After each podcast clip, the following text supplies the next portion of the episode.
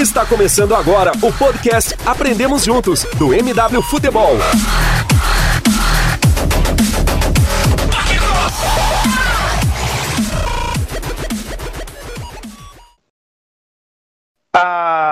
Alô, fãs e seguidores do MW Futebol, estamos no ar para mais uma edição do podcast Aprendemos Juntos.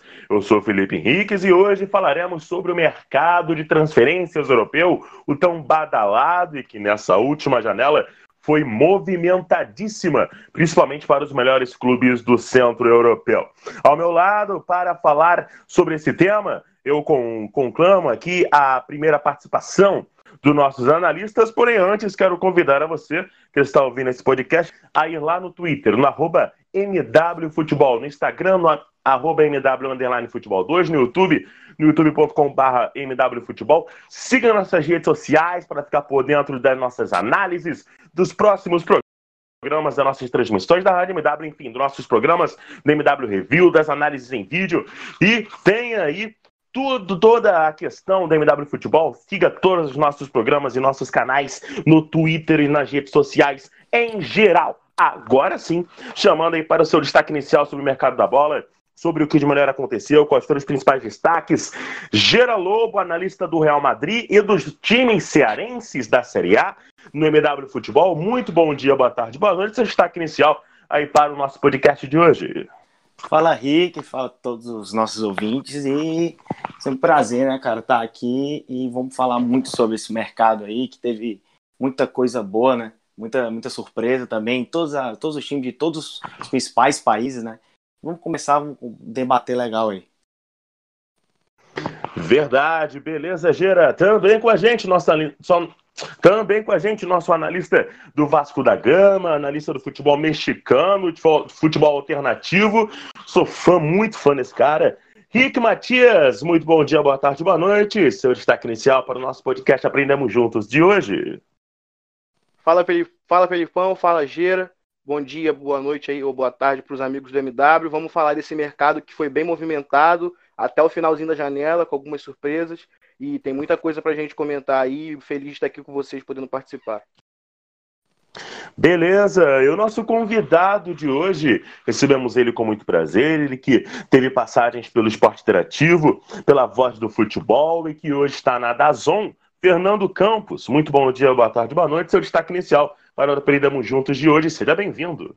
Muito bom dia, muito boa tarde, muito boa noite. É um prazer estar aqui com a galera da MW, só fera. Um abraço aí para o Gera, para o Henrique Matias, para você, Felipe, para todos os ouvintes. Vamos falar muito sobre essa janela de transferências, né? Uma janela movimentada, né? Algumas equipes mudando até um pouco o perfil, né?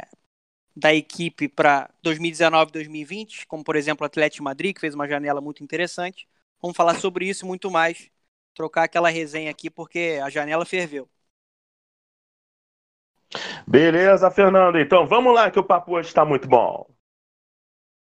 Já que, a nossa, já que o nosso lema é aprendemos juntos, então a nossa questão aqui de aprender nesse início é ver qual, é, qual planejamento será o mais eficiente, mas isso a gente só vai poder saber no final da temporada, né? Totalmente imprevisível a gente saber disso agora.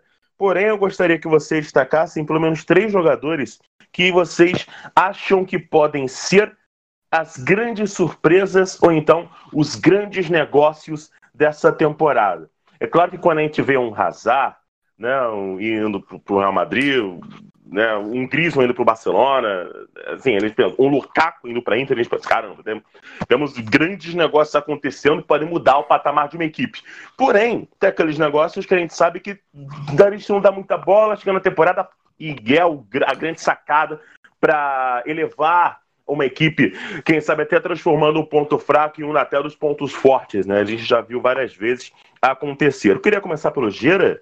É, Gera, três jogadores aí que você destaca que foram os grandes negócios aí, grandes destaques dessa janela de transferências. Bom, é, eu vou tentar não é, usar, é, não usar os nomes mais badalados, assim, eu vou tentar, porque o impacto que um cara muito badalado como Hazard, como como Griezmann, é, a gente sabe qual, o que ele traz para o time, sendo Barcelona, Real Madrid, qualquer time do planeta, eles mudam o patamar do time. isso é óbvio. Então vou tentar usar outros nomes, né? E o primeiro que eu destaco é o Dani Ceballos no Arsenal. Eu acho que o Ceballos, que foi bem subaproveitado no Real Madrid, é, tem tudo que o Arsenal precisa. Que é um cara intenso, é um cara que consegue pressionar, é o que a Premier League pede, é um cara como ele, um cara que é, é, progride muito bem com a bola, é, sabe quebrar linhas tanto com a progressão como com o passe. Então é um cara bastante completo, um cara que o Arsenal precisava muito nesse meio de campo, porque se você pega esse, o meio de campo do Arsenal na temporada passada, acho que o grande cara, o cara que tinha maior intensidade ali era o Torreira. Então não dá para colocar tudo nas costas do Torreira e também ter o, o que é irregular demais, né, não consegue é, ter uma sequência muito boa de jogos. Então vejo o Ceballos com uma contratação fantástica do, do, do Arsenal. O segundo nome que eu destacaria é o De Jong, do Barcelona, que também é um cara que a gente vê o De Jong jogar, a gente vê, viu muito o De Jong jogar no Ajax, e a gente é o tipo de cara que a gente olha e fala, esse cara nasceu para o Barcelona a forma como ele joga, a forma como ele organiza, é, é, tudo a cara do Barcelona. E o Barcelona precisava de um cara como esse, né? Porque o, o próprio ele pode jogar em, nas posições, em várias posições do meio de campo, mas a gente, eu vejo, pelo menos eu vejo ele muito, até na posição do Busquets, aquele cara ali, até que fica com em tese um 5, mais que não seja um 5, 5, é, mas eu vejo ele como um grande substituto para o Busquets até, é, em altíssimo nível, até porque ele já é um dos, um dos melhores né, do mundo na posição dele. E para fechar, é um, um, cara que saiu do, do, do, Atlético de Madrid nessa temporada, um dos caras que saíram do Atlético de Madrid e que eu vejo ajudando demais uma equipe que já tem uma zaga boa, mas que para mim complementa muito bem, que é o Diego Godin. Eu sou muito fã do Godin, é, ainda mais pelo porque chegou de graça para a Inter, né?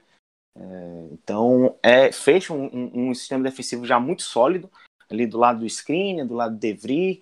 É, então eu vejo, eu vejo o Godinho para mim é um dos melhores zagueiros do mundo. É, e é a cara para mim do futebol italiano, é um cara bem físico, muito bom na bola aérea.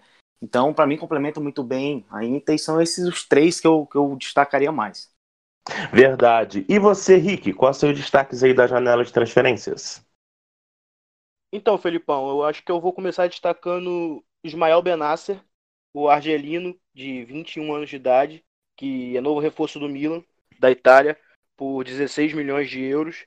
É, é um cara sensacional, o cara que fez uma temporada muito boa com o Empoli, mesmo que o Empoli tenha sido rebaixado, foi um dos melhores volantes da Série A. É um cara com uma capacidade associativa muito grande, um cara que joga como regista, mas também pode jogar aberto, um cara que soma por dentro bastante na entrelinha, um cara que fez uma Copa Africana muito boa, acabou sendo eleito o melhor jogador da competição e que foi um cara que o Milan pescou sem muito alarde, sem muita badalação, e que acho que é, foi o principal reforço do Milan nessa janela e que pode ser um dos principais reforços da janela quando terminar a temporada, porque jogar no Milan muda um patamar do jogador, e o Benassia tem tudo para fazer uma grande temporada no futebol italiano de novo, dessa vez num dos gigantes. E também o outro destaque, o segundo destaque que eu faço, na mesma posição, é o Stefano Sensi, na Internazionale, que também fez um campeonato muito bom com o Sassuolo na temporada passada, um Sassuolo do Roberto de que faz jogo de posição, que é um time muito legal de assistir, e aí o Conte chegou e pediu essa peça, é, foi uma das, das contratações menos comentadas da Inter, mas que tem sido o principal jogador da equipe nesse começo de temporada. Foi o melhor em campo para mim contra o Lecce na estreia no 4 a 0 foi o melhor em campo para mim contra o Cagliari na segunda rodada no 2 a 1 e é um cara que custou 5 milhões pelo empréstimo e tem a opção de compra por 20 milhões, que a Inter com certeza vai pagar, não sei que aconteça algo muito fora da curva. É outro jogador de muita capacidade associativa, que joga na base do meio-campo, que soma sustentando a saída de bola da Inter pela esquerda, que na seleção ainda não teve muito espaço por ter um trio muito forte com Verratti, Jorginho e Barella, mas que tem tudo para futuramente aí conseguir adicionar bastante coisa. E a minha última, meu último destaque é o Thiago Mendes no Lyon, o volante brasileiro em São Paulo, que fez um campeonato fantástico pelo Lille na temporada passada. Foi um dos melhores jogadores da, da Ligue 1 francesa. É um volante que tem chegada, tem capacidade no passe longo, sabe chutar muito bem de fora da área e chega nesse Lyon do Silvinho para ser uma peça bem interessante. Foi bem na estreia, foi bem no segundo jogo, depois oscilou um pouquinho, ainda está se encaixando na nova ideia de jogo, mas é um cara que faz de tudo um pouquinho e que eu acho que o Tite tem que abrir um olho um pouquinho para esse cara, que eu acho que é um cara que tem muita coisa para ajudar na seleção brasileira. Então acho que esses são os meus três destaques aí da janela, três meio-campistas bem interessantes e que podem ajudar bastante a mudar o patamar das suas equipes na temporada.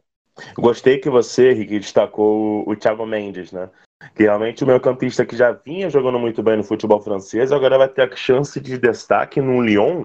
E ainda mais no grupo de Champions que o Lyon caiu, né? Muito é, provável a gente pensar que se classifique para a próxima fase, né? E aí podemos considerar uma grande temporada do Thiago Mendes, por que não?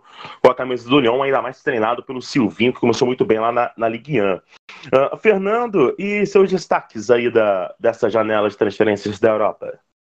Primeiro, já deixar claro que gostei de todos os destaques, né? concordo com todo mundo aí da, da mesa de debate. E vou pegar assistência, vou pegar carona aí no destaque do Henrique Matias, ele que falou do Thiago Mendes, foi uma excelente reposição e começo a colocar o Indombele aqui na roda. Né? O Indombele era uma peça fundamental na equipe do Lyon e agora ele chega para dar um salto na carreira dele. Talvez até um salto tardio por tudo que ele tinha entregado no Lyon, por tudo que ele apresentava na Ligue 1. E ele chega para ser uma peça muito importante do Pochettino nessa renovação de meio-campo que era necessária dentro da equipe que foi finalista na última temporada da Liga dos Campeões. Eu acho que Ndombele é um meio-campista completo, com potência, faz muito bem a transição, ele consegue marcar pressão, ele é muito intenso, ele tem um refinamento técnico para iniciar jogo, para organizar. Né? É um jogador que, além de conseguir ditar ritmo para iniciar uma construção, ele chega com muita força na frente. Né? Ele é um tanque que atropela. Então é um cara que ele pode acrescentar no jogo do Tottenham em diferentes fases. Além de auxiliar no equilíbrio, ele vai ser um jogador também muito importante para tornar esse Tottenham um pouco mais criativo. Né? O Pochettino já tem lá o Eriksen, que é um cara muito forte nesse passe terminal, né? o cara que tira o coelho da cartola para vir com uma assistência. Então pode se completar muito bem, até para tirar uma sobrecarga, né? que em alguns momentos ficou presente ali com o dinamarquês, com a presença do Indombele do lado. Já tem um cara muito físico, como o Sissoko. Então acho que o Indombele ele chega para ser uma grande sensação da Premier League e vai ser uma peça importante de um Tottenham que gosta também de trabalhar em cima da posse de bola. É né? uma equipe que, que ela tem esse, esse dinamismo, né? responde bem de diferentes formas. Então, coloco o Ndombele como um dos grandes reforços.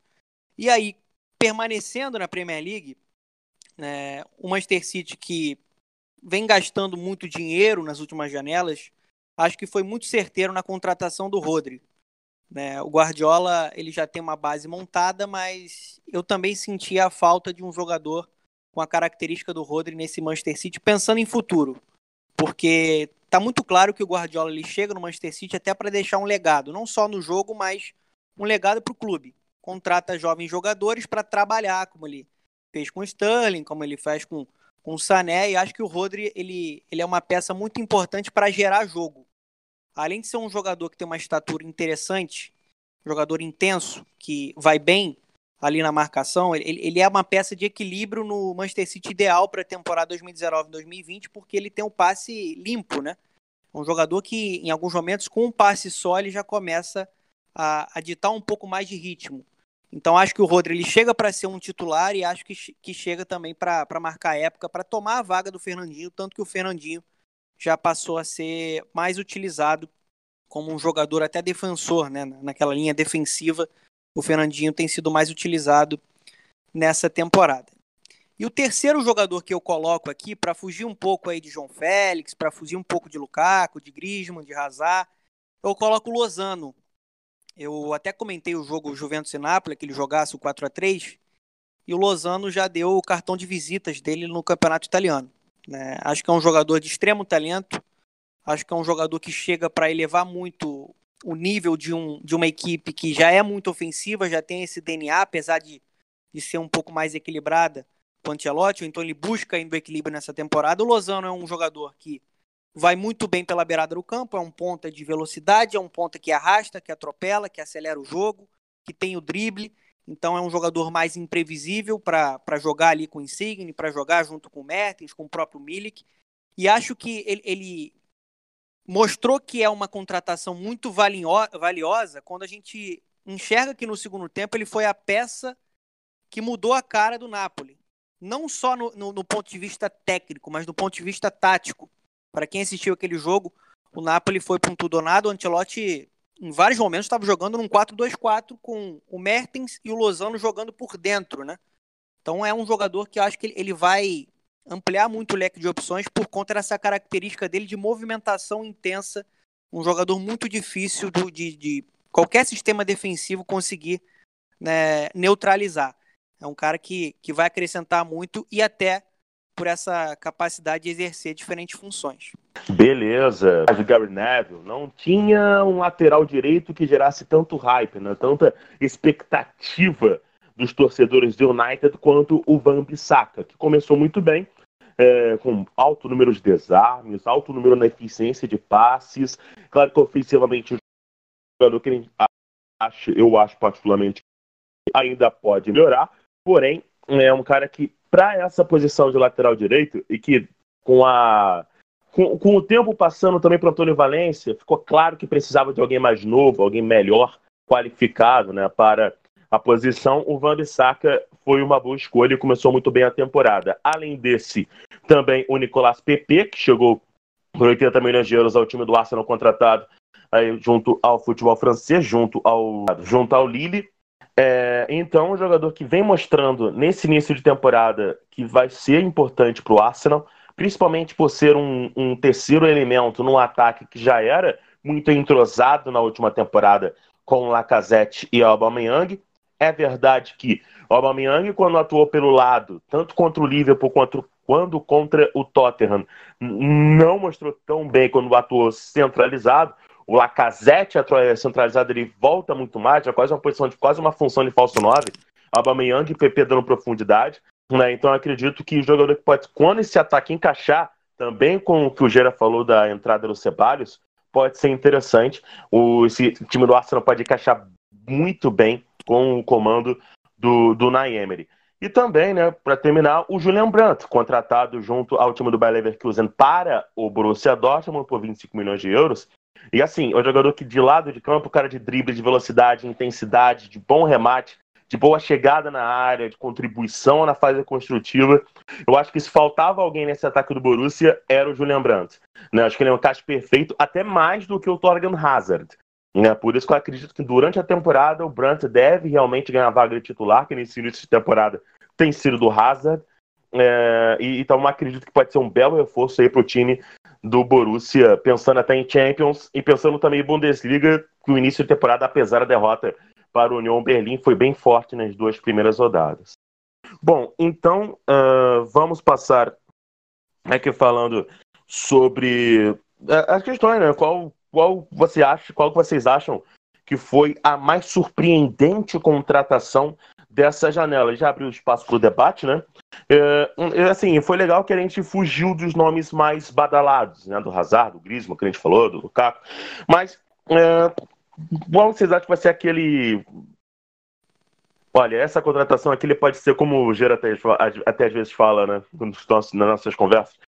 Ah, essa contratação aqui pode, ser, pode ter sido subestimada. Qual contratação que vocês acham que está sendo subestimada e que vocês acham que vai ser o grande boom aí, vai ser a grande surpresa dessa temporada, uh, fugindo aí dos nomes óbvios. A gente já falou bastante, a gente fugiu realmente dos nomes mais badalados, mas qual que vocês acham aí que vai ser aquela surpresa dessa temporada dentro dessa janela? Talvez, talvez um De Jong, talvez até mesmo o Rodri. Uh, não estou vendo muita gente falar, talvez até do, do, do Lo Celso no Tottenham, que é uma contratação espetacular. Uh, do, do Joelito chegando no Newcastle? Não sei, sugerindo só o nome fora da curva. Enfim, qual vocês acham que vai ser a grande surpresa aí da janela? É, Lipe, eu não sei se surpresa, mas uma contratação que, até por ter acontecido muito lá no começo da janela, é, até a galera, o pessoal esquece, esquece muito de comentar, e que eu acho um jogador sensacional, é o Lucas Hernandes no Bayern de Munique, que é um cara assim incrivelmente versátil, joga como quarto zagueiro, joga como lateral esquerdo também, com a mesma qualidade, e eu vejo pouquíssimas pessoas falando disso aí. É, então, é um cara para mim que é, é, um diferencial naquela defesa ali. É, passa, o Bayern passa uma reformulação e o Lucas tá entre esses caras que vão ser, entre aspas, um dos pilares do time no futuro. É, então, eu vejo um encaixe ali muito, mas muito bom mesmo. É, e exatamente, pelo fato da galera dessa negociação, até o, acho que foi o Marca, o Marca garantiu isso aí em janeiro ainda, ninguém deu muita bola. Só depois que foi confirmado é, essa contratação que até me deixou assim em choque, porque o Simeone usava ele, ele era titular e é, a gente meio que via ele sendo o futuro do Atlético também. Então, é, foi caro, né? Acho que foi 80 milhões, mas se eu não me engano. Então eu vejo uma, eu vejo um, um, uma cotação bem subestimada mesmo, ainda mais pelo que o, o Bayern precisa, com a saída do Hummels também. Eu, eu adorei essa contratação e vejo poucas pessoas comentando, porque ele é muito bom jogador. Então eu acho que essa é a contratação que eu, que eu vejo sendo bem subestimada.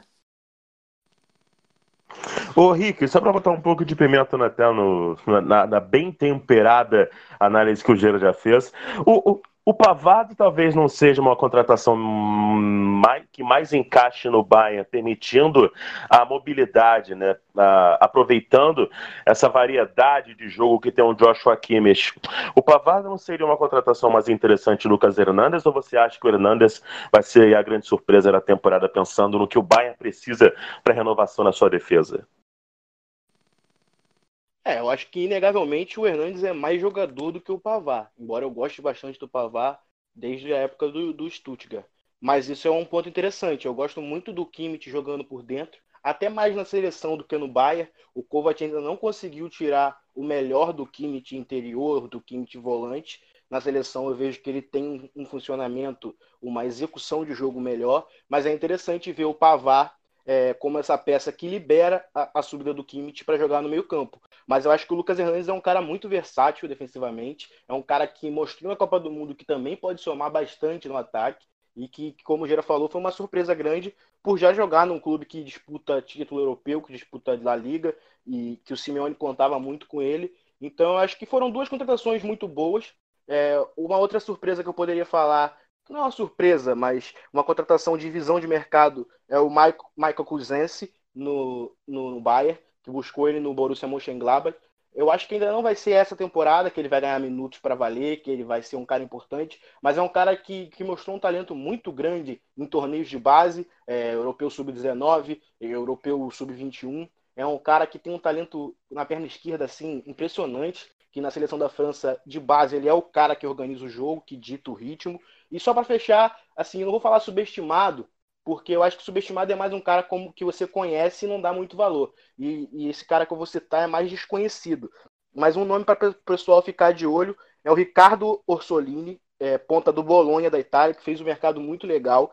Ele foi formado no Ascoli e a Juventus comprou ele uns quatro anos atrás e nunca utilizou. Aí na temporada passada ele estava emprestado ao Bolonha, produziu 16 gols na temporada, em 37 jogos, e já começou muito bem a temporada. O Bolonha pagou só 15 milhões de euros por ele, e eu acho que é um nome que no final da temporada vai sair por um valor bem acima disso, que é um jogador muito bom, ponta de drible, de velocidade, de profundidade. Então é um nome para o pessoal ficar de olho aí. Ele não é subestimado, ele é mais desconhecido, mas é um cara para se ter em conta.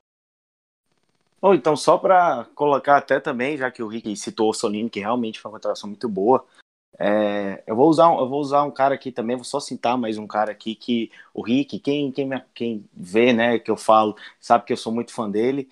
É, eu achei a contratação do Cucurella pro, pro Getafe impecável. Achei o, um encaixe é perfeito pro time que joga no 4-4-2 Cucurella se adaptou muito bem jogando no Eiba, né? Sendo aquele cara que pressiona, é um cara incrivelmente intenso, né? Para jogar nesse 4-4-2, bem versátil até do Pérez Bordalás. E, e, ele jogar do lado do Bordalás me anima pelo fato do Bordalás conseguir tirar o máximo que consegue de todos os jogadores do elenco dele.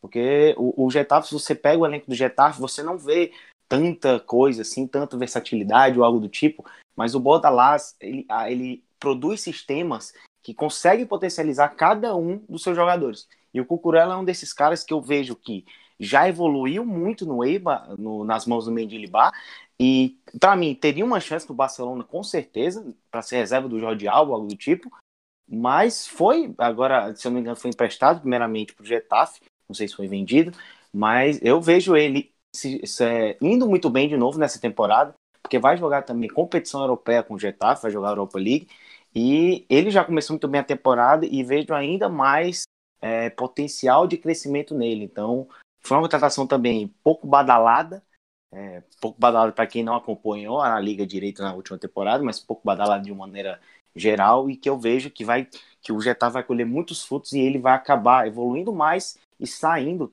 acho que vai acabar saindo também no futuro por, por um preço bem bem grande também. Interessante você falar, Gera, sobre o, o Cucurella, né? Me lembrou de outro lateral, que é o Sérgio Reguilhón, que foi para o Sevilha né, que eu acredito que pode ser bem interessante aí para, para a próxima temporada. Mas chamando o Fernando para participar do, do debate também, Fernando, o que, que você acha aí os jogadores que mais podem surpreender dentre todos aí que foram os tops aí dessa janela? Então, um jogador que, que me agradou muito a movimentação dele nessa última janela foi Ismail Assar, né, foi para o Watford, acho que está num, numa grande porta de entrada, o Richarlison é uma prova, em breve João Pedro também vai, fazer o mesmo caminho, né? Vai sair do Fluminense para jogar lá. Ismail Assar foi um, uma grande sensação do, do campeonato francês aí na última temporada. É um jogador de extremo talento. Acho que ele, ele consegue se adaptar bem ao estilo da Premier League. Inclusive já marcou o primeiro gol dele, não na Premier League, mas já marcou o primeiro gol dele com a camisa do Watford. Tem velocidade, tem drible, é um jogador diferente, né? Um jogador com esse jogo muito físico em, em vários momentos, né, de, de, muita intensidade da Premier League, eu acho que ele pode se adaptar porque ele também tem um talento, tem a jogada diferente. Então acho que é uma boa porta de entrada para ele né, em um grande centro do futebol europeu. Né, quando se trata assim de Premier League, eu acho que ele, ele pode iniciar bem com a camisa do, do Watford. Acho que assim um reforço por característica que vai acrescentar muito, não é um reforço badalado, né, como por exemplo o Mauro Icardi, que está chegando no Paris Saint-Germain, mas é o Gueye. Quem acompanhou o Gueye com a camisa do, do Everton sabe o, o que ele pode entregar para o Thomas Tuchel e acho que o Paris Saint-Germain precisava de um jogador com uma capacidade de destruição maior, de proteção da área. Então ele, ele consegue se, se completar ali junto com o Verratti. A presença dele pode soltar um pouco mais o Verratti para construção do jogo. Né? O Verratti é muito importante para iniciar a jogada, para organizar todo o jogo do Paris Saint-Germain na fase ofensiva. Então acho que principalmente em uma disputa de Liga dos Campeões, que é o grande objetivo do Paris Saint-Germain né, na temporada, né, esse salto continental, você precisa ter um jogador que também te entregue uma, uma boa capacidade, uma intensidade boa né, de marcação. Pegando carona, se não, se não me engano, no que disse o, o Rick, não lembro se foi o Rick ou se foi o Gera, os dois citaram o Sense. Né? Eu comentei o jogo, inclusive, né, de saída da Inter de Milão, a goleada, a atuação coletiva riquíssima né, contra o Lecce. E o Sense acabou com o jogo. Ele é um jogador que, se a gente conversar com a grande massa, que não acompanha com, de forma constante o futebol europeu, muitos não vão conhecer a capacidade do Sense. Né? Já tem muita gente brincando e começando a compará-lo. Ah, é o novo Chave mas é impressionante como ele tem a lucidez no setor de meio campo, é impressionante como ele participa ativamente né, de todas as, as ações ofensivas, é um jogador que ele está presente em todas as partes ali do, da faixa central e, e, e, é um cara que vai ampliar muito o leque de, de articulação da equipe da Inter de Milão e que acho que pode formar um, um tridente, né, nesse 3-5-2 ali, o tridente por dentro, muito forte ali com o Brozovic, que inicia muito bem também a temporada, e com Barella. Outro jogador também que não tem o status do grande reforço, mas que pode se completar, porque o Barella também tem muita força, tem, muita, tem muito dinamismo, tem muita qualidade também nesse setor de meio campo. Então vai ser muito legal assistir essa Inter de Milão do Antônio Conte, que parece que está muito encaixada, que começa a executar bem os movimentos, toda a mecânica do novo estilo de jogo, um 3-5-2 que tem tudo para ser uma sensação nessa temporada, muito por conta da boa visão do Antônio Conte nessa, nessa janela de transferência. Então indico aí Sense e Barella junto com Ismail Assar. Filipão. Manda bala. Só um, um, último destaque rapidinho.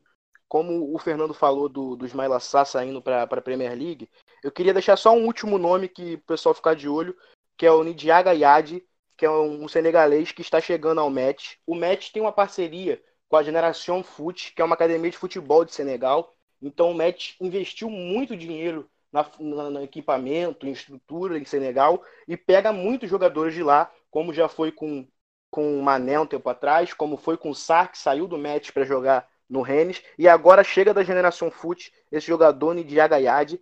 Ele nas categorias de base mostrou um talento muito grande. É um cara alto, um cara de chegada à frente, um, um meio-campista de, de finalização, de filtração. Só um último nome para o pessoal que acompanha a Liga Francesa ficar de olho aí, que é de, vem de um projeto muito legal e que vem dando muitos frutos aí ao futebol do Senegal. Posso pegar uma carona e também dar um último nome? Não? Claro. Eu fiz um jogo do Lille recentemente também aí pelo Campeonato Francês. Acho que os amigos já devem ter acompanhado. Osimen, nigeriano, que o Lille ele tem uma, um projeto de captação de, de jovens jogadores espetacular, né? Tanto que se a gente for analisar tudo que o Lille arrecadou aí na, na, na última janela de transferência com, com vendas, gente vai chegar a um número superior a, a 150 milhões de euros. E ele é um jogador que iniciou muito forte a temporada no Campeonato Francês. Já é um dos artilheiros do Campeonato Francês. Um jogador que já se destacava nas categorias de base, já, já, já é uma, uma peça importante ali né, dentro da seleção nigeriana. E é interessante a gente ver o amadurecimento e o crescimento desse atleta, porque ele ganha muita força até com a ausência do PP, com a ausência do Rafael Leão.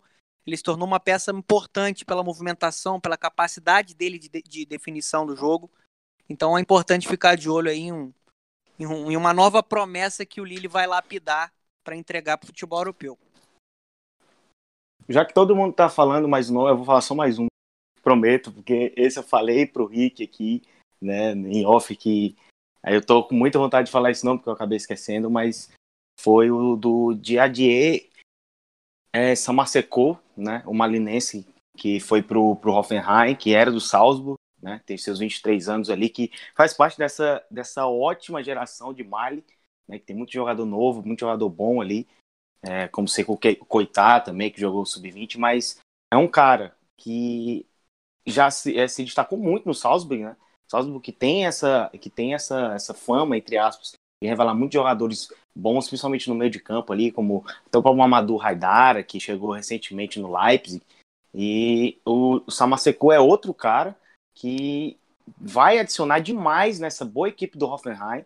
Eu achei uma contratação muito boa, mas uma das minhas favoritas, sem dúvidas, né, no mercado da Bundesliga. É um cara que defende muito bem, né, lê muito bem o jogo defensivamente, é, sabe pressionar também, sabe é, compor, tem muito bom passe, né, muito bom passe longo. Também é um cara bem assim, um meio de campo que, que eu, eu acho bem completo, né.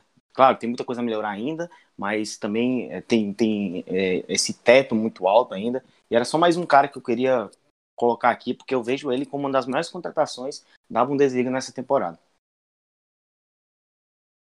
Cara, e você tocou num nome muito legal do Samaseko. Todos esses nomes, assim, é, que vocês indicaram, vocês realmente pegaram bem, né? Já que é para surpreender, vamos surpreender de, de qualquer forma, né? Vai pegar nomes realmente bem interessantes. É, o, o, Fernando falou do, da chegada do Idrissa Gueye ao time do, do Paris Saint-Germain. Eu já, para puxar o próximo assunto, já quero levantar a seguinte bola. O Paris Saint-Germain foi o time que melhor se reforçou nessa janela, com a chegada não só dele, mas também do Ander Herrera, o, o Fernando? Então, acho que o, o, mercado que o Leonardo fez foi um mercado muito acima da, da, das expectativas. Eu não coloco o Paris Saint-Germain como o, o dono do, do do melhor mercado, mas ele está ali na, na briga pelo topo. Né? Se a gente for analisar, né, é um mercado muito desgastante por conta da situação do Neymar, é o seu principal jogador, seu protagonista, que nas últimas duas temporadas, no momento que o clube precisou, ele acabou se lesionando. E aí ele, ele, ele pede para sair, ele pede para ser negociado. Então você tem que primeiro administrar uma crise, né? Primeiro você tem que tentar ou ganhar muito dinheiro com esse jogador, ou tentar né, manter esse jogador que é uma peça fundamental dentro do trabalho do Thomas Tuchel. Se a gente analisar, principalmente o PSG da última temporada, tudo passava pelos pés do Neymar, né? até da, na, na modificação do, da função dele, jogando um pouco mais ali na, na faixa central. Então tudo passava por ele né, sendo essa mente criativa. Agora o mercado foi muito bom, por quê? O, o Cavani era o grande nome para ser ali aquele centroavante, o camisa 9, e o reserva dele era o Chupomoting. Tudo bem, inicia bem a Ligue 1, mas quando você pensa em Liga dos Campeões, a distância é muito grande, né? É uma disparidade muito grande do, do Cavani para o Chupomoting. Aí consegue um Icardi, que é um cara difícil de se lidar dentro do vestiário, mas que é um cara que tem um nível muito superior ao Chupomotinho. Eu acho que ele pode dividir bem é, essa ação aí de, de ser um camisa 9 com o, o Cavani. Tinha uma grande, um, grande problema no gol, e acho que contrata talvez o goleiro mais subestimado do planeta. Eu acho o Keylor Navas um dos melhores goleiros do planeta. Ninguém constrói uma dinastia como o Real Madrid sem a presença de um grande goleiro.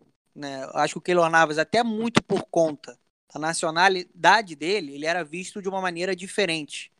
Né? Em geral, ele foi muito importante, muito decisivo. Acho que é um grande goleiro que chega para ser solução em uma posição carente do Paris Saint-Germain. Aí você vem com uma renovação necessária na zaga, ainda mais com o Thiago Silva próximo do fim ali do, de um ciclo. O Diallo é um bom zagueiro, o Gueye, como eu falei aqui, é um cara que entrega uma característica diferente. O Sarabia é um cara importante para você rodar grupo, é um cara importante para você trazer do banco de reservas. Acho que ele não vai estar presente no time ideal, mas ele vem de uma temporada muito forte com a camisa do Sevilha.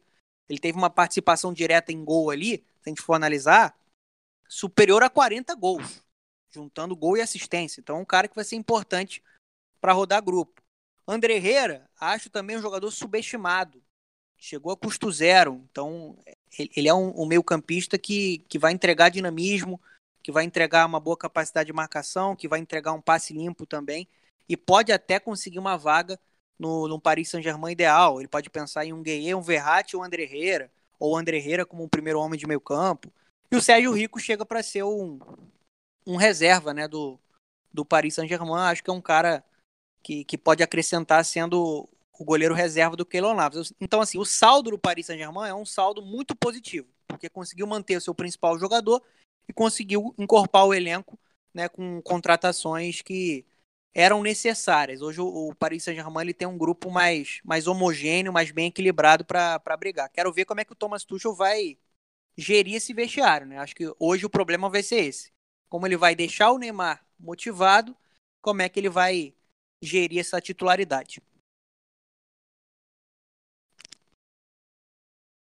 Verdade. E você, ô, ô Gera, para você qual, foi, qual foi o grande vencedor dessa janela de transferências? Qual time você fosse? Tem o Borussia, tem o Atlético de Madrid, tem o próprio Real. Qual foi o grande vencedor nessa janela? É, eu acho que se a gente for pegar nome por nome, é, provavelmente o melhor mercado foi Mendy, Militão, assim, é um mercado muito bom, do Barcelona também é a mesma coisa, mas assim, eu, eu gosto muito de analisar o, o, como as contratações encaixam de, de maneira correta no elenco, necessidades no elenco, também tem um custo-benefício para ver o que, que ele pode acontecer, e é, até vou permitir aqui, é, pedir permissão para o Rick, que é torcedor, mas o melhor mercado que eu achei, assim, na minha opinião, foi o da Inter de Milão. Da Internacional, no caso, Inter de Milão, Internacional. Porque, é, além de trazer o Conte, que para mim foi uma baita contratação, exatamente porque o Spalletti, o, o, o tempo que o Spalletti já estava bem saturado, eu achava um time bem pragmático, é, meio sem graça de assistir, que tinha peças boas, mas o, o Spalletti não, não conseguia é, é achar uma forma de potencializar todo mundo no esquema dele. É, então, além disso, além do Conte ser um cara que eu gosto, mas que tem seus problemas ali, alguns problemas de gerir, elenco e tudo mais, mas é um cara que, que tem um esquema diferente do Spalletti, é, sempre foi um, um, técnico bem bem regular também, por onde passou foi muito bem, mas tem, é, repito, esses problemas de elenco, até no Chelsea também.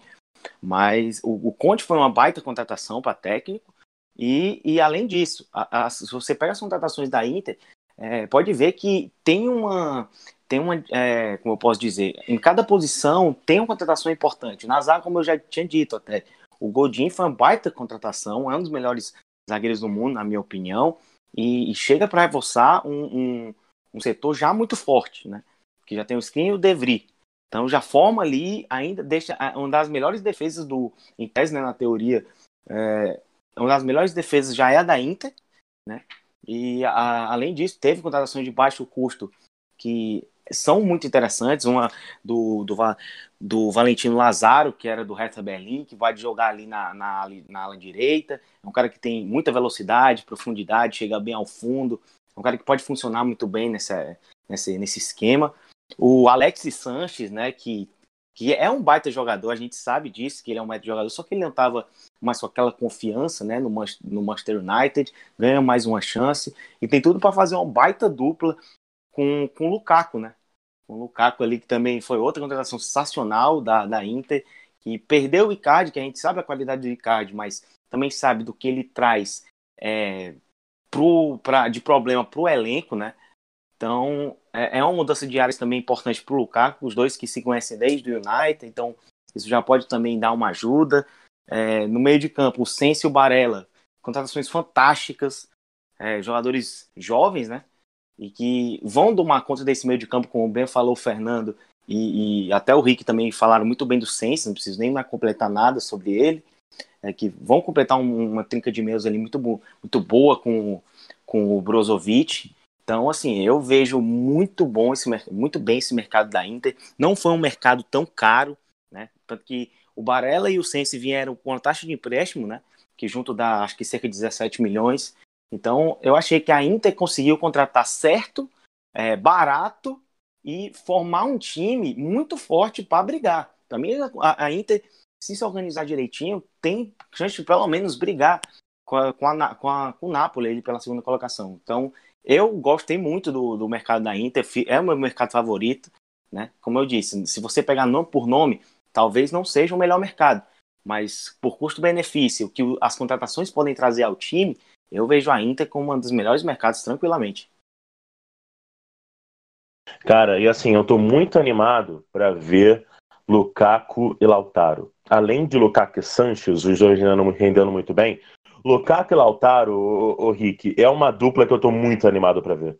Você concorda? Que a Inter foi o grande vencedor, o Borussia, o Atlético, ou o PSG, ou qualquer outro. Quem que você vê, quem que você vê como grande vencedor aí dessa janela? É, eu gostei que o Gera citou o mercado da Inter, que não pode, ninguém pode falar que é clubismo meu, então ficou bem claro. Eu acho que a Inter foi a grande vencedora por um motivo específico.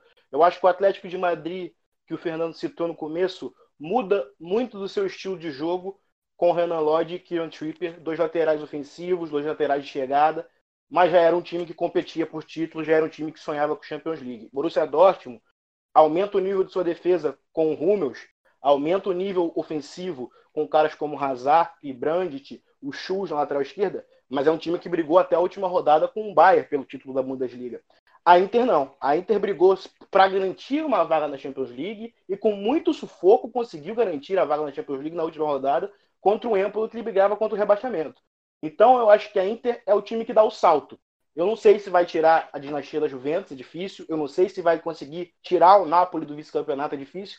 Mas a expectativa é que a Inter brigue. A expectativa é que brigue no grupo da Champions League com o Borussia Dortmund e com o Barcelona. A expectativa é que brigue na Série A. A expectativa é que brigue na Copa Itália. Então trouxe jogadores pontuais. Eu acho que o Lautaro e o Lukaku se entendem bem, mas eu não acho que o Lautaro tem o seu melhor jogando como segundo atacante. Desde a época do Racing, o Lisandro Lopes era mais esse segundo atacante de movimentação, de voltar, de jogar, de dar, oferecer um apoio, e o Lautaro é o cara da finalização.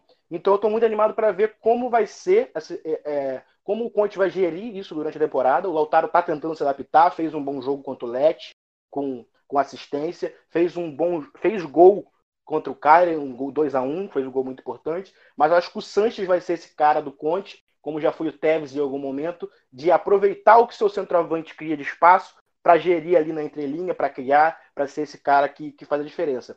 Um mercado assim que eu não vou citar como um vencedor, porque não foi um mercado que, poxa, mudou o patamar, nem nada. Mas eu vou citar como um mercado forte, interessante, o mercado da Roma, que tem um novo diretor, tem o Petrati.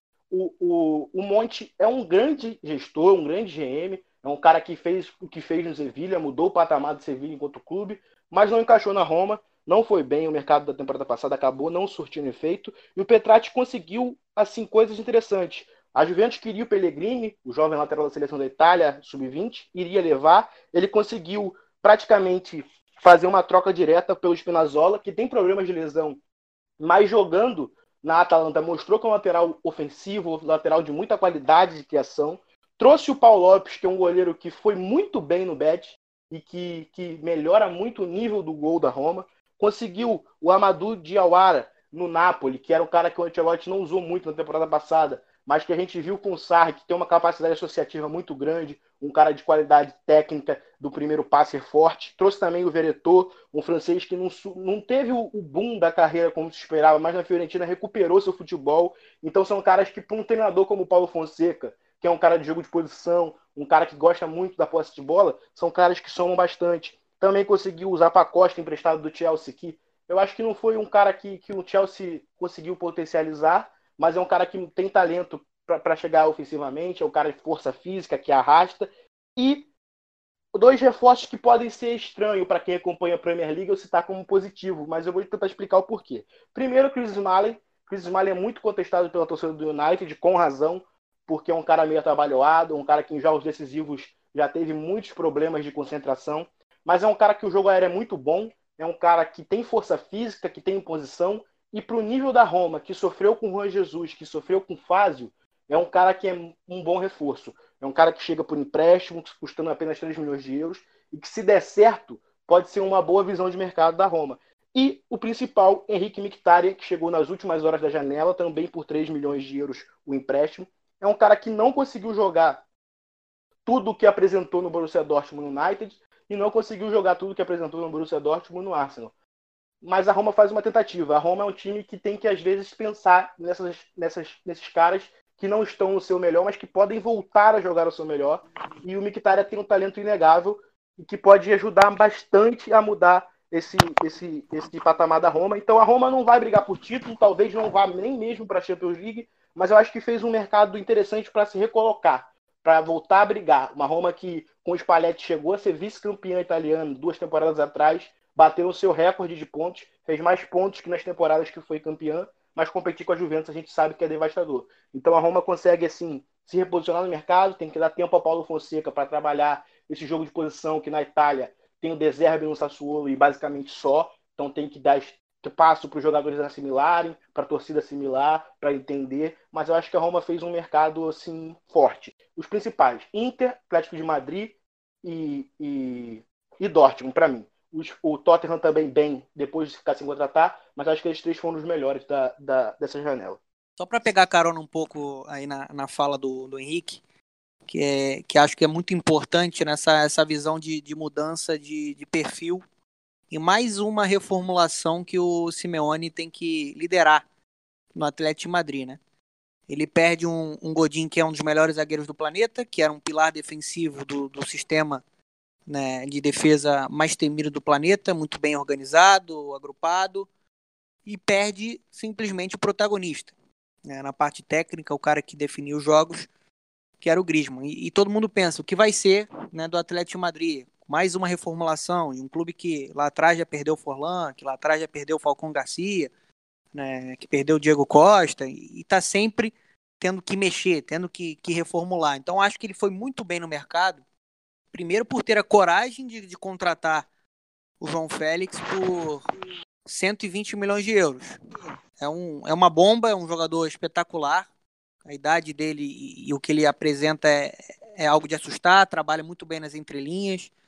Né? Já tem uma modificação até de esquema tático pequena nesse início de temporada. Ele gostava muito do 4-4-2, agora está começando a formar um, um 4-3-1-2 com o João Félix ali atrás ou do, do Diego Costa ou do Morata, mas com liberdade para vir de trás, para vir para o drible, para trabalhar nessa, nessa entrelinha. É um jogador muito talentoso, né? Acho que assim, ele tem tudo para se tornar um dos melhores jogadores do, do planeta.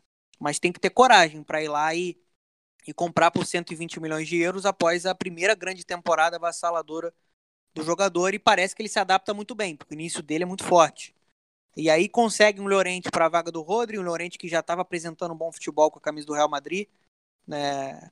Para ser esse, esse primeiro homem de meio campo, acho que ele pode pode manter um nível legal, interessante, consegue um Hermoso, que é um cara polivalente que pode exercer diferentes funções, um Hector Herrera, que é um cara que é muito forte nas transições, que pisa na área para bater no gol, né, que vem infiltrando, e um Felipe que há muito tempo já vinha se destacando com a camisa do Porto, né, que iniciou sendo lá lapidado pelo, pelo Tite e acho que amadureceu muito no futebol europeu, que vai jogar em um sistema defensivo protegido. Acho que isso tudo pode desenvolver ele ainda mais como zagueiro.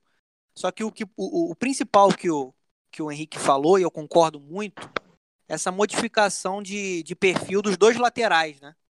Acho que é um pouco do, do, de um de um Simeone tentando mudar um pouco a ideia de jogo, tentando tornar essa equipe um pouco mais agressiva. Esse 4-3-1-2 também acho que é, é muito para gerar um, uma liberdade maior no corredor para o Renan Lodge né, e para apoio. É um jogador muito forte, muito talentoso nessa ultrapassagem. Acho que em breve vai ser o titular da seleção brasileira. O Tripper também entrega a mesma agressividade de apoio pelo lado direito. Então, essa modificação de perfil, é, ela é interessante. Porque você perder duas peças fundamentais na espinha dorsal e duas peças de muita qualidade e conseguir ter criatividade e coragem para manter esse time competitivo é algo, acho que, que muito relevante. Então, o Simeone, de novo, mostrando que é um dos, dos melhores técnicos aí do, do planeta. Acho que o Atlético Madrid vem, vem muito forte para essa temporada. Verdade, verdade. É, agora a gente falando. Foi bom, Fernando, que você falou dos times brasileiros, né, dos jogadores brasileiros, melhor dizendo. É, que a gente já pode começar a falar de brasileiros. Como é que os jogadores brasileiros foram nessa, nessa janela?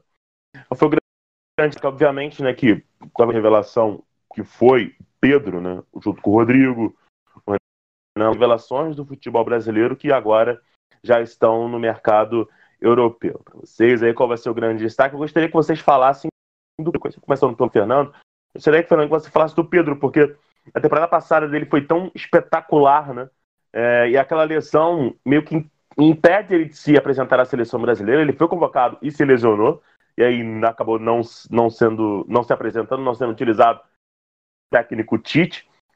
E ele não participa, em compensação ele vai agora jogar na Fiorentina vai jogar no futebol italiano, futebol italiano que é um cenário favorável para centroavantes brasileiros, né? Tinha lembrado Adriano, Fenômeno, né? Tantos outros que passaram por lá e deixaram sua marca nos times italianos. Então, como é que você vê essa ida do Pedro, também do Lodge, do Rodrigo, de outros jogadores brasileiros? O próprio Coutinho, né? Indo para o Bayern de Munique.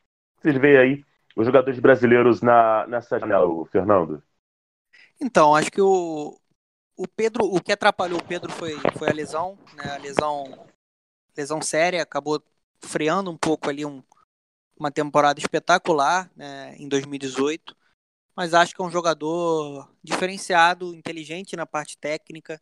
Né? Ele é um jogador que sai muito bem da grande área. Às vezes, com um passe, ele consegue deixar um companheiro na cara do gol. E acho que ele vai para um, uma escola interessante. Né? Acho que vai ser legal ele iniciar no campeonato italiano com, com, com Montella. Não vai chegar lá como um titular absoluto, né? Às vezes as pessoas pensam que ele já vai chegar para ser o, o, dono da camisa 9. Lá ele vai ter é, a concorrência do Príncipe Boateng, que eu acho que é um cara mais maduro, que é um cara que foi contratado para ser o, o camisa 10, né? Não na função, mas no status. Então vai ser um cara importante nessa, nessa formação de ataque, né? O Montella vem, vem jogando num 4-3-3. É natural que ele inicie uma temporada com o Ribéry, o, o Boateng e também o, o Chiesa, né, como esse trio de ataque titular. Tem o Sotil aparecendo muito bem, voltou de empréstimo, está muito bem, jogando também pela ponta. E para brigar com o Pedro, ele também tem o Vlaovic, né, o sérvio de 19 anos, que é um cara alto, um cara de presença diária. Só que eu acho que o, o Pedro, na Fiorentina, ele vai ter mais minutos do que em um, em um, em um clube com, com uma concorrência em um nível maior na parte técnica. O Pedro é um grande definidor.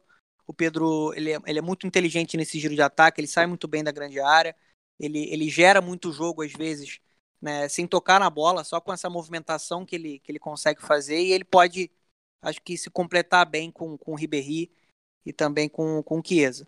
Sobre o Renan Lodge, acho que eu já falei, acho que é um lateral com uma capacidade de apoio muito agressiva, que tem um bom cruzamento, isso é raro, né, quando se trata de, dessa função, dessa posição no futebol mundial. Tem tudo para tornar esse Atlético Madrid mais agressivo pelo lado do campo. Eu acho que é um cara que, que em breve vai dominar também a seleção brasileira. O Rodrigo a gente tem que ter paciência, o talento ele tem de sobra, mas é um jogador em formação. Quando se fala de Real Madrid, é, é complicado. Acho que uma, a grande conquista do Rodrigo é já sair na lista da Liga dos Campeões, né?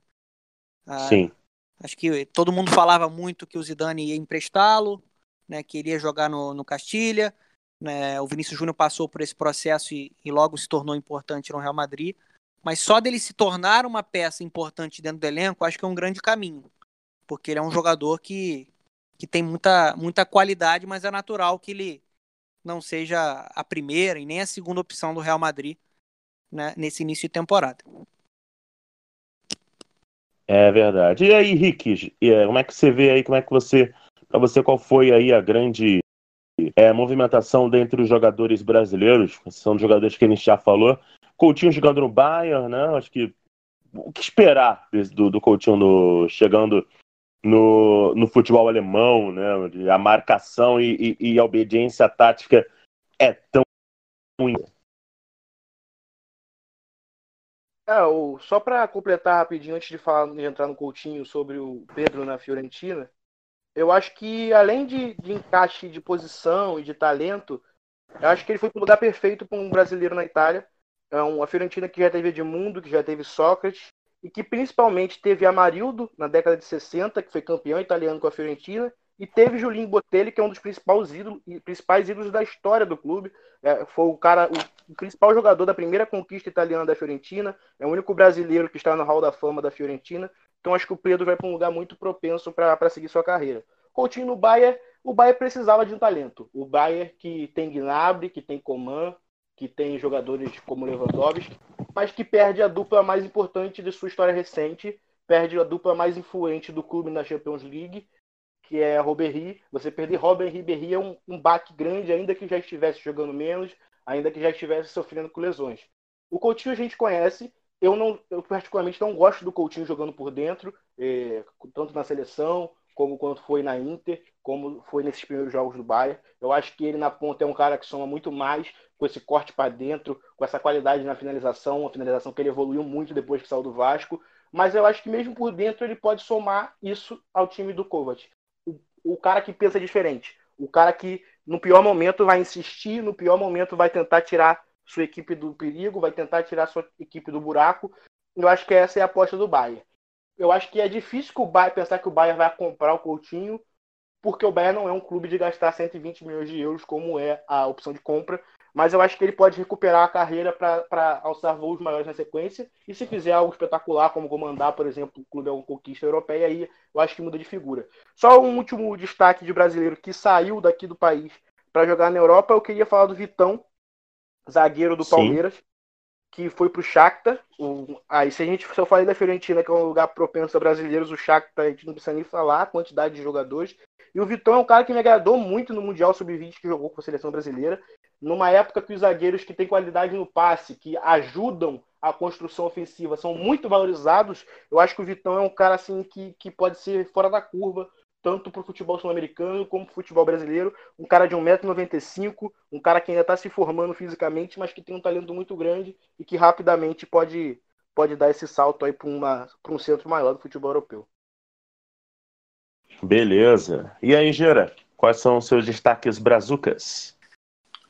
É, eu acho que um, um dos principais, é, um dos principais nomes né, brasileiros que mudaram assim de, de time foi, foi assim no começo mesmo ali na, em janeiro, na verdade, foi o Militão, né?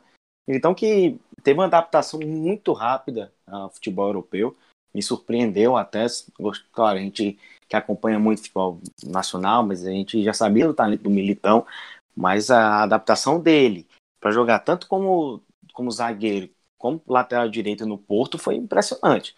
É, atuações incrivelmente sólidas, uma melhor que a outra, ganhando destaque na, na Liga Portuguesa, na Champions, é, e acabou né, chamando essa atenção do Real Madrid, que faz uma contratação muito boa para agora e para o futuro. É, é, um, é, uma posição que o time sofre ainda, é, com Varane, mesmo com Varane e Sérgio Ramos, mas precisa de uma recomposição, e o Militão é uma baita recomposição, é, e tanto para lateral direito como para zagueiro. Primeiramente para ser zagueiro, claro, já que o Cavarral tem o Odriozola no banco, mas é uma baita, é, foi uma baita contratação do Real Madrid e também dá para destacar outra que o Rick já falou muito bem no, no começo aqui do podcast que fala do Thiago Mendes, né? Foi uma belíssima contratação do Lyon, cara que evoluiu demais no contexto geral do seu jogo. Saiu aqui do São Paulo, eu admito que saiu do São Paulo, mas eu vi ele um jogador bom, mas nada de, de muito especial, só que a evolução dele no Lille ali foi muito boa, né? O time encaixou muito bem com ele, ele funcionou muito bem, muitas vezes com o Thiago Maia até. Então foi, um, foi, uma, foi uma contratação muito boa do Lyon e até meio que low cost, né? É, não, não, não foi muito caro. Isso é importante para o time como o Lyon. E para fechar, eu acho que é, uma contratação que eu não dava tanta fé assim, por mais que eu acompanhasse ele já algumas coisas, é, foi o Wesley do Aston Villa, que é um Sim. tanque, é um tanque aquele cara. É, tem, tudo para dar certo na Premier League, porque é um cara muito forte, é um cara muito intenso, né? É, vai brigar ali com, com, os zagueiros da Premier League. Lembra o Rondon, né? Lembra, e, e, e se for comparar com o Rondon, dá um sucesso total, né? Um baita jogador.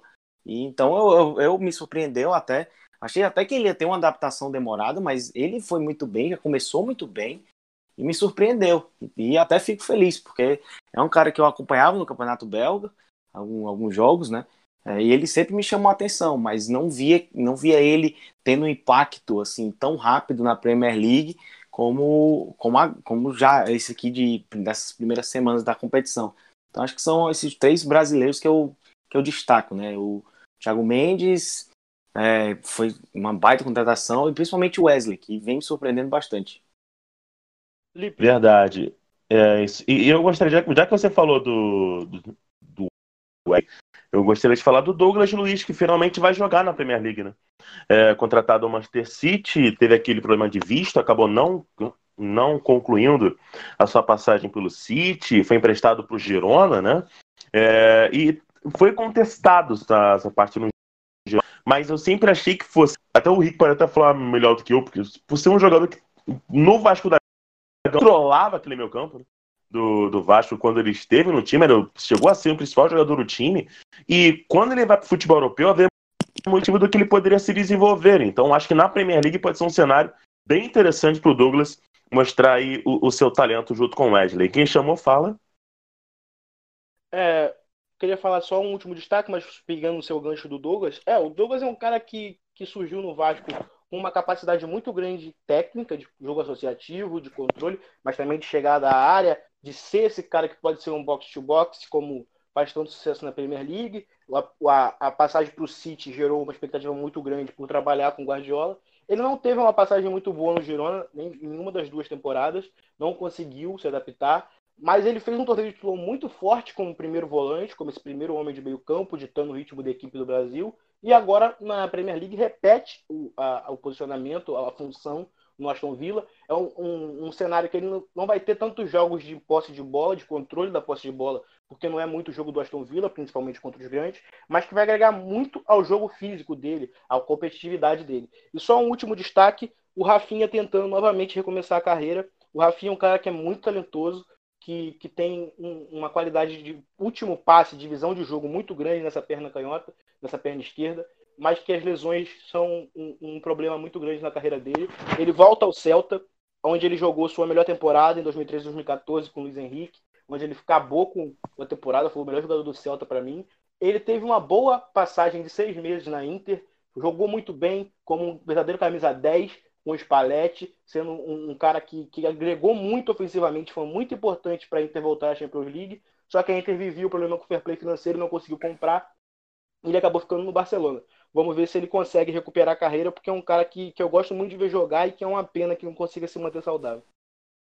Acho que o grande. Cara, só completar, é, só completar rapidinho do que o, o que o Rick falou. É, o grande problema do Rafinha, cara, é que a gente sabe que ele tem muito talento, mas sempre quando ele tá tendo uma sequência boa, tem algo, tem uma contusão que acaba, entendeu? Tipo, quebra isso. E não tem como o cara ter um sucesso é, mais longevo, por assim dizer, com, com tanta contusão. O Rafinha tem muitos problemas assim de contusão e isso acaba matando ele.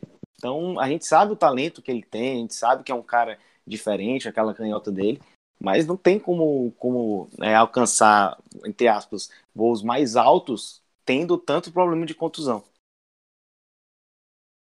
Só para acrescentar um último jogador aí, né, que já foi até citado pelo, pelo Felipe, é, ver a, a explosão, o crescimento do Joelinton, né?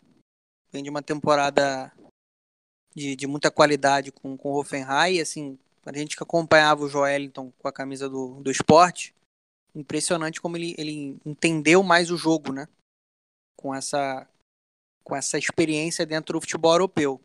É um jogador que vem de uma escola de, de sucesso no Hoffenheim, faz muito bem esse trabalho com jovens. O Roberto Firmino é só mais um exemplo desse trabalho e chega para ser um, um grande nome aí do, do Newcastle para jogar com, com o Maximan.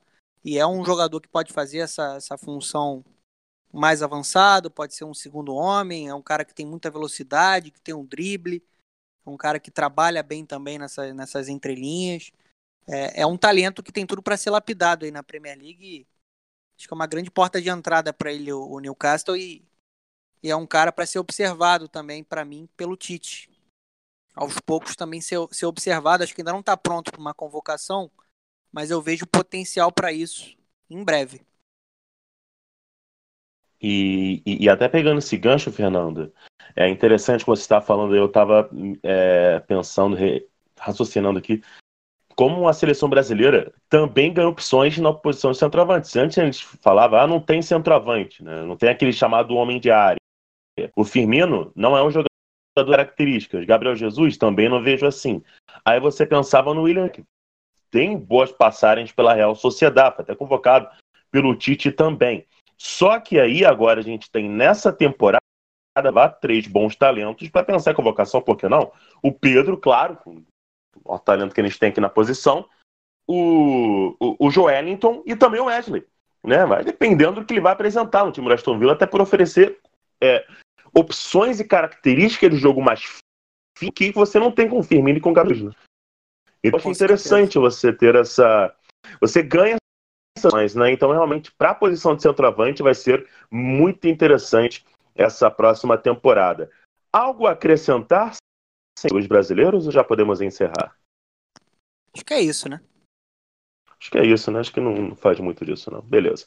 Bom, vamos encerrando então nossa edição aqui do Aprendamos Juntos, nosso podcast do site MW Futebol. Quero agradecer a você que esteve na audiência, nosso programa gostado, vá no nosso Twitter, no nosso Instagram, deixa o seu feedback. É, também sugira tema, sugira temas aí pra gente falar nas próximas edições. Será um prazer aí ter essa interação com nossos seguidores. Antes da gente é, se despedir dos nossos analistas, quero me despedir do Fernando Campos e pedir, Fernando, manda brasa, fala também sobre a questão do Neymar, né? que acho que é um, um, não deixa de ser um tema também do mercado do futebol internacional. Acho que foi o tema do mercado, né? Muita gente, até que a declaração do Ernesto Valverde, né? Que não estava mais ouvir falar sobre, sobre Neymar. Mas, além disso, ofereceu um novo trabalho na Dazon, né? Esse serviço de streaming que está aí transmitindo muita coisa de futebol internacional muito interessante, equipe lá com Marcelo com Rafael Oliveira, com, com Gustavo Romano, né, nas transmissões do tênis, enfim, muita gente competentíssima lá na Dazon. É, enfim, espaço aberto, Fernando, manda brasa. É, primeiro, para falar aí sobre a questão do Neymar, né? Acho que ninguém aguentava mais essa novela, né? Parecia a novela lá do, do Manuel Carlos, lá na, na Rede Globo, né? É um jogador que. Ele é um pouco mimado, né? Todo mundo sabe e, e acaba vendo as atitudes dele. É uma grande estrela, um superstar. É, teve o desejo de sair. Acho que, mais uma vez, a, a, forma como ele, ele vai administrando a carreira dele atrapalha muito o Neymar. Todo mundo sabe que ele é um grande craque, que ele é top 3 mundial, é um jogador extra classe. Sempre que entrou em campo com a camisa do Paris Saint-Germain, jogou uma barbaridade, é isso que se espera. Ele foi comprado por isso, né, por 222 milhões de euros. Só que eu acho que ele, ele, peca muito na, nas atitudes. Né? Às vezes dentro de campo, com alguns exageros, e e principalmente no momento de, de saída de clube, né? Ele quando saiu do Santos, desgaste, quando saiu do Barcelona, desgaste, e agora já tem uma situação desgastada para permanecer no Paris Saint-Germain, porque dessa vez ele ouviu um não, né? Acho que o problema do Neymar é que é. Ele, ele, ele, ele, escuta pouca, em poucas oportunidades um não. Vamos ver como ele vai retomar. Acho que a melhor forma é jogando bola, isso ele sabe, sabe muito. É, acredito que o time vai continuar sendo dele, né? Ele vai ser o grande protagonista. Thomas Tuchel já, já deu é, declarações, os companheiros também já falaram sobre isso. E, e, vamos ver como vai ser o rendimento dele, se ele vai estar motivado para exercer o, o, melhor futebol dele.